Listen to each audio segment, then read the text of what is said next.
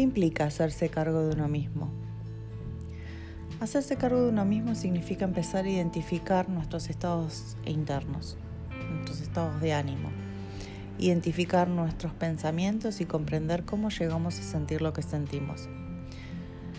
Vamos a hablar de algunas definiciones para introducirnos en el tema. ¿Qué es una emoción? Las emociones son sensaciones, suceden en el cuerpo, es decir, se sienten. Toda emoción es gatillada por un suceso o evento. Son rápidas y generalmente las podemos percibir. El lenguaje para su descripción es pobre, aunque son identificables.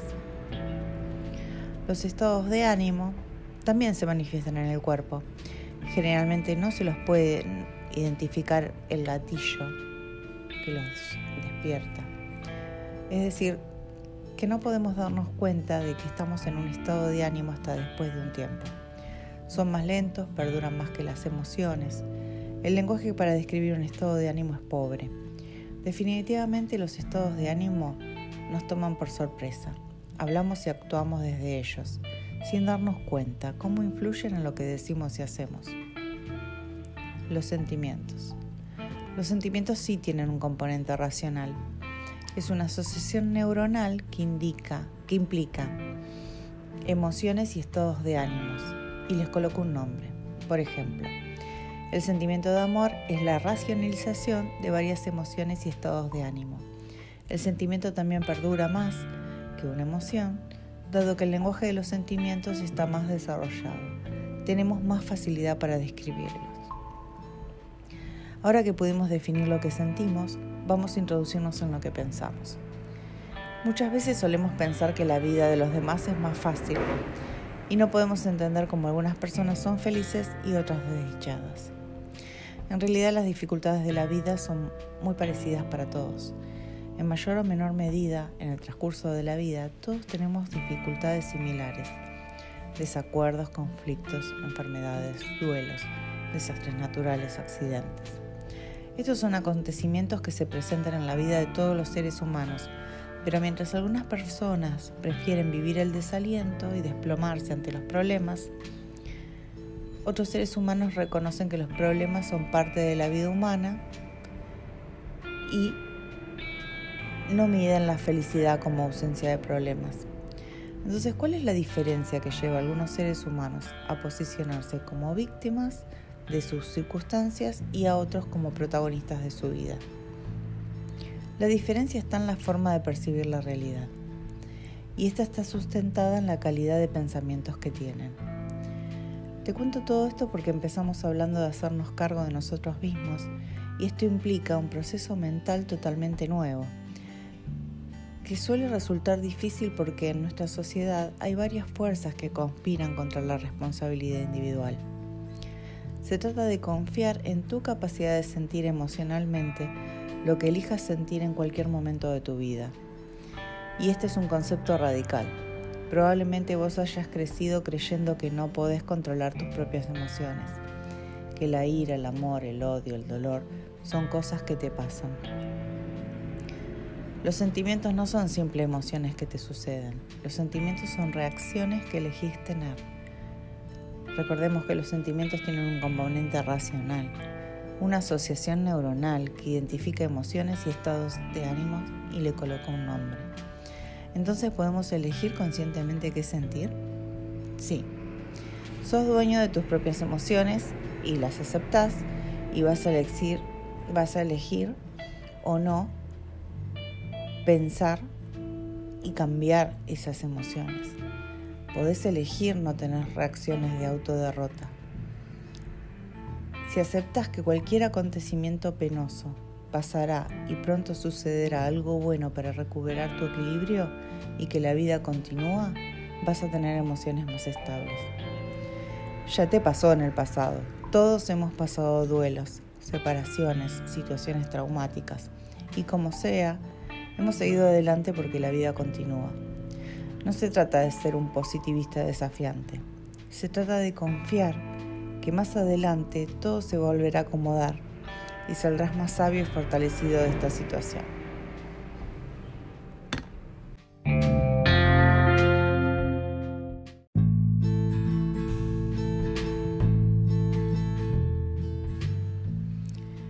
Pero esta actitud, si te fijas, está relacionada con la calidad de pensamientos que tenemos. Cuando entendés que podés sentir lo que prefieras sentir, empezás a encaminarte por la senda de la inteligencia emocional. En esta senda vas a considerar cada emoción como una opción y no como una condición de vida, porque tenés el poder de pensar lo que se te ocurra. Si se te ocurre algo de repente, algo que elegiste poner en tu cabeza, aunque no sepas por qué lo hiciste, aún tenés el poder de hacerlo desaparecer. Por lo tanto, de controlar tu universo mental. Si yo ahora te digo que imagines un atardecer en la playa, vos podés, con tu mente, imaginar lo que sea, a pesar de que yo te diga lo que tenés que imaginar.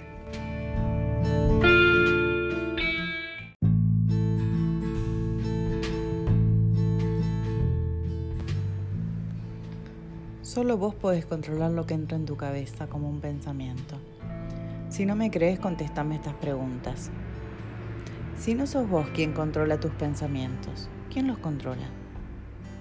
¿Es tu pareja? ¿Tu jefe? ¿Tu mamá? No.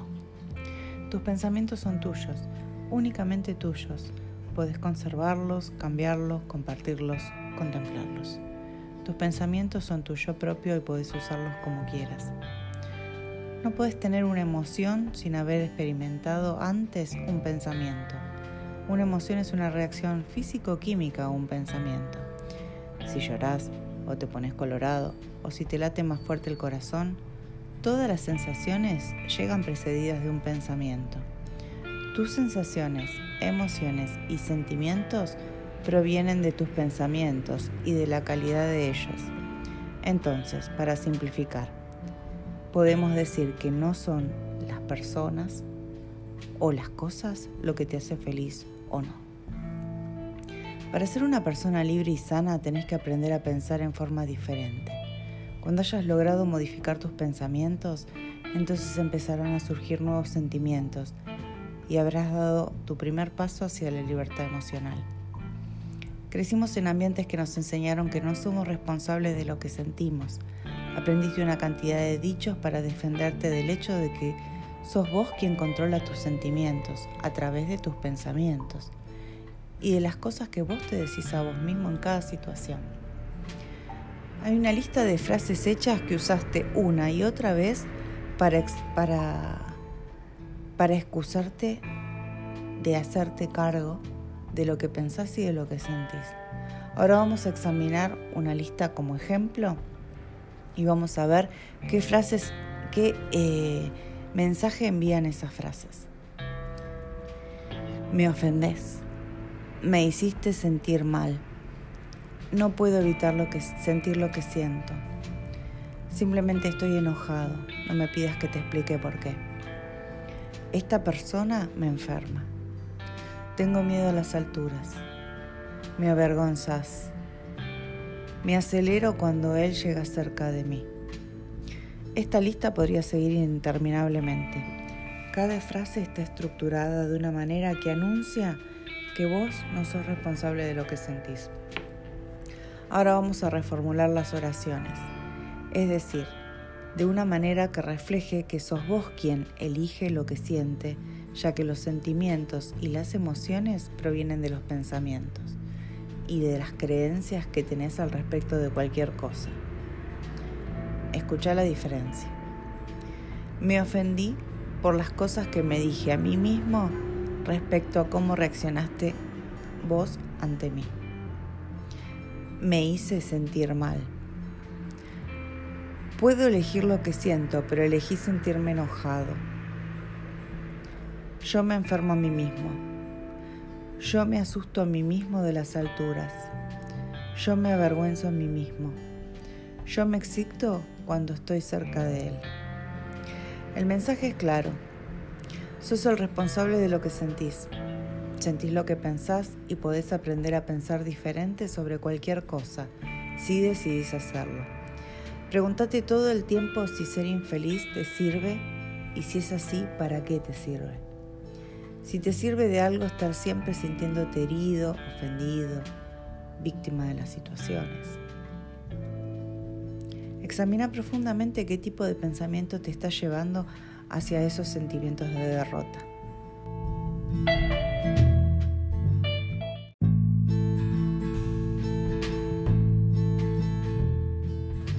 No es fácil cambiar la forma de pensar cuando estás acostumbrado a cierto tipo de pensamientos y a sus consecuencias limitantes. Hay necesidad de trabajar mucho para poder deshacerse de hábitos de pensamientos que aprendiste y asimilaste. Empieza a tener conciencia cuando digas cosas como me ofendiste. El nuevo pensamiento requiere tener conciencia de tus viejos pensamientos. Te acostumbraste a patrones mentales que, que, identifican las causas de los pensamientos en hechos externos. Empleaste miles de horas de esfuerzo para apoyar esos pensamientos y vas a tener que equilibrar la balanza poniendo miles de horas de pensamientos reformulados. Esta es la forma de asumir la responsabilidad de tus sentimientos, es la forma de asumir la responsabilidad por tus pensamientos y es la forma de asumir la responsabilidad por la propia vida. Así podemos explicarnos por qué algunas personas se sienten víctimas de las circunstancias y otras personas son protagonistas de su propia vida. Esto tiene que ver con la calidad de los pensamientos y el hacerse cargo de lo que piensan.